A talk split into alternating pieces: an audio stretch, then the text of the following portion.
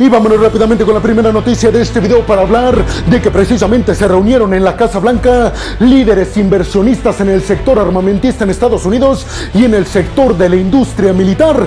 Todo esto porque la Casa Blanca les está pidiendo que le compartan secretos tecnológicos al gobierno ucraniano encabezado por Zelensky.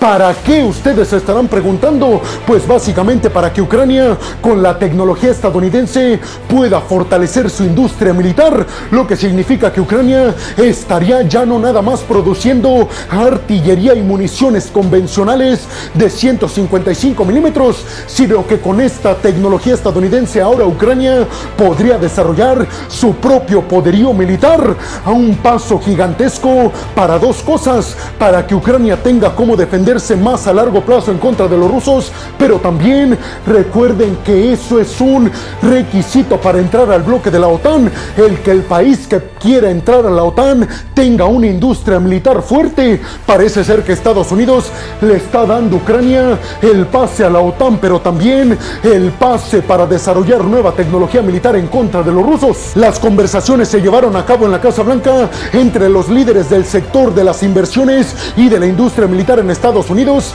y Jake Sullivan, el asesor de seguridad en Estados Unidos. En esa reunión aparentemente acordaron que estas empresas le van a compartir tecnología a Ucrania enfocada en el desarrollo de sistemas de defensa aérea y en municiones nuevas para los sistemas de defensa aérea. Pero además estarían compartiendo tecnología para que Ucrania desarrolle poderío militar que pueda burlar los sistemas de defensa aérea rusos y también la tecnología para el desarrollo de tanques para desminar minas explosivas. Jake Sullivan, el jefe de seguridad adjunto de Estados Unidos, detalló que esto le dará una gran oportunidad a Ucrania para desarrollar su propio poderío militar y hacerse autosuficiente para que ya no dependa del poderío militar que envíen los occidentales y que Ucrania pueda defenderse por sí misma de las ambiciones imperialistas de Putin. Jake Sullivan detalló que esto no tiene nada que ver con el apoyo que en estos momentos quiere darle Estados Unidos, pero que todavía no se aprueba en el Congreso.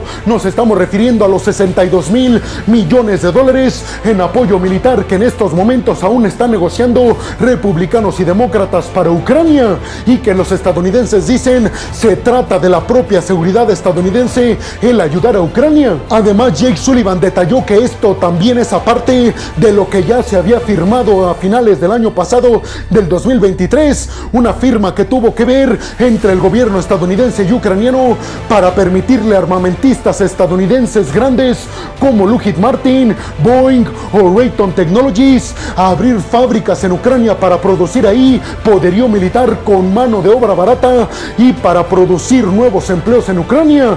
¿Ustedes qué piensan? ¿Creen que Estados Unidos está haciendo bien compartiéndole tecnología militar a Ucrania teniendo en cuenta que todavía Rusia la puede obtener por la fuerza? Y sobre todo les preguntaría, ¿ustedes creen que es seguro el hecho de que Estados Unidos apruebe los 62 mil millones de dólares en apoyo militar a Ucrania? Además de permitirle a sus armamentistas abrir fábricas en Ucrania y además de compartirle esta tecnología que ya les mencioné. Bienvenidos a un nuevo video de geopolítica en el cual, como ustedes ya saben, les voy a platicar lo más importante que ha acontecido a niveles diplomáticos y geopolíticos alrededor de todo el mundo. Yo soy Alejandro Peregrino y aquí arrancamos con las siguientes noticias. Y vámonos rápidamente con la siguiente noticia de este video y nos vamos directamente hasta Bagdad, hasta la capital de Irak, para hablar de que el Pentágono de los Estados Unidos detalló que hasta estos momentos Estados Unidos no tiene ninguna intención de sacar sus 2.500 tropas que tiene en Irak. Esto después de que se dijera que el primer ministro de Irak, al-Sudani, dijera que iba a llevar a cabo la creación de un comité para pedirle y exigirle a Estados Unidos que sacara sus tropas de Irak. Esto después de que Estados Unidos acabara de forma aérea con varios puestos militares de grupos militantes pro-iraníes que estaban asentados en Irak y que ya habían atacado a las fuerzas y a las tropas militares estadounidenses en Irak y en Siria más de 100 veces desde que arrancó el conflicto en Medio Oriente entre Israel y Hamas. Se dice que el primer ministro de Irak, al-Sudani, les está exigiendo esto a las tropas estadounidenses, primero porque quiere quedar bien con esos grupos pro-iraníes que le financiaron su campaña para llegar al poder en Irak, pero esto al-Sudani, el primer ministro iraquí, lo ha negado por completo. El mayor general de la Fuerza Aérea de Estados Unidos, Patrick Ryder, detalló que esta presencia militar estadounidense de 2.500 tropas en Irak se lleva a cabo por petición del propio gobierno iraquí y dijo que hasta estos momentos Estados Unidos no ha recibido ninguna petición para que saque a sus tropas de Irak. Recordó que la presencia militar de Estados Unidos en Irak y en Siria es para frenar el renacimiento del grupo de terror internacional, el EI. Ya se había hablado de este tema, de que Irak quería sacar a las tropas estadounidenses en su país hace algunos años, cuando las tropas estadounidenses acabaron con Soleimani, el mayor general a cargo de la Fuerza Revolucionaria Islámica de Irán, mientras estaba llevando a cabo una reunión con altos mandos militares iraquíes en el territorio de Irak. ¿Ustedes qué piensan? ¿Creen realmente que Estados Unidos va a aceptar si es que se le solicita sacar a sus tropas de Irak? Y sobre todo les preguntaría, ¿ustedes creen realmente que acabar con el renacimiento del grupo de terror internacional EI es la principal razón por la que Estados Unidos tiene presencia militar en Irak y en Siria? ¿O creen que todo esto se debe a que Estados Unidos quiere mantener la hegemonía en Medio Oriente? Y vámonos rápidamente con la siguiente noticia de este video y ahora nos vamos hasta Taiwán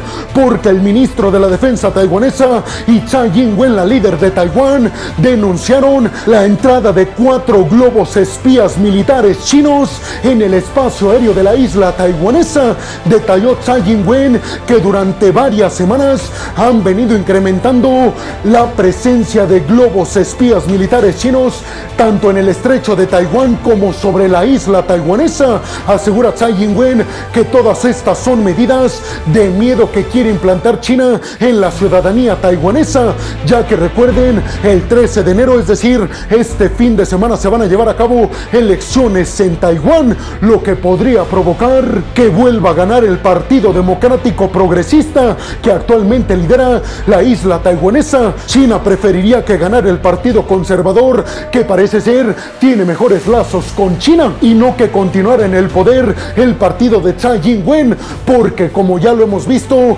ese partido está muy cerca de Estados Unidos.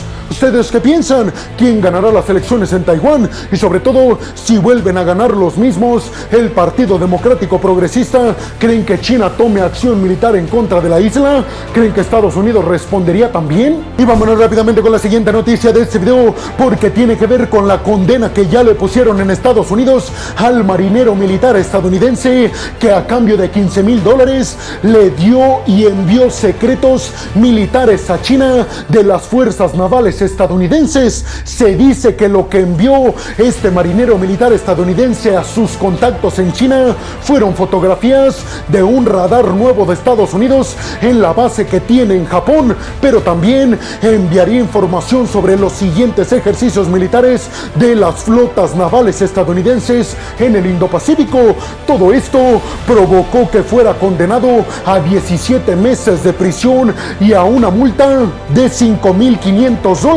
Aunque hay que decirlo, si se continúan las investigaciones y se encuentran más acusaciones en su contra, podría pasar hasta 20 años en prisión. China hasta el momento ha negado todas estas acusaciones de espionaje por parte de Estados Unidos. Sin embargo, el FBI ha dicho que todos estos descubrimientos que han hecho los estadounidenses en contra de espionaje chino, lo único que demuestra es que China está bastante mal en cuestiones de espionaje, ya que todos sus actos han sido descubiertos, de alguna forma dejando entrever que Estados Unidos sí detecta el espionaje chino, pero China no detecta el estadounidense. ¿Ustedes qué piensan? ¿Creen que ya estamos en una guerra fría 2.0, recordando los espionajes masivos entre la Unión Soviética y Estados Unidos durante la Primera Guerra Fría? ¿Creen que ahora esta nueva guerra fría 2.0 está entre Estados Unidos y China? ¿Quién la ganará? Y vámonos rápidamente con la siguiente noticia de este video y ahora nos vamos rápidamente hasta Guyana para hablar de que un alto funcionario militar y diplomático estadounidense visitó la embajada de Estados Unidos en Guyana.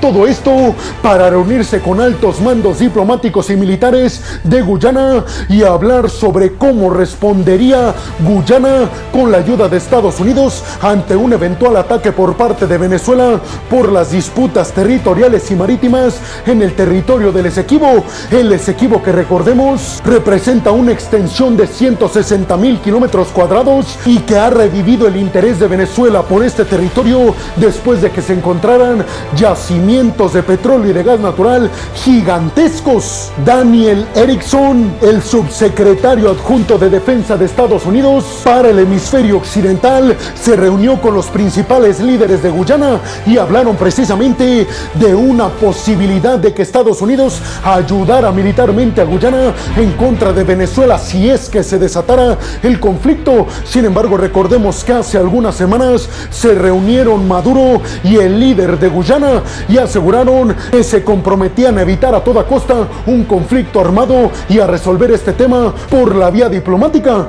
Pero ustedes qué piensan? ¿Creen realmente que Estados Unidos apoyaría militarmente a Guyana en contra de Venezuela si se desatara el conflicto? ¿Creen que Venezuela realmente quiere hacerse del de este territorio del Esequibo rico en petróleo y en gas natural? Y bueno, hemos llegado al final del video del día de hoy. Les quiero agradecer muchísimo todo el apoyo que me dan. Sin ustedes, yo no podría dedicarme a lo que más me apasiona en el mundo. Así que muchas, pero muchas gracias, peregrinos. Sin más por el momento, nos vemos en el siguiente video de Geopolítica.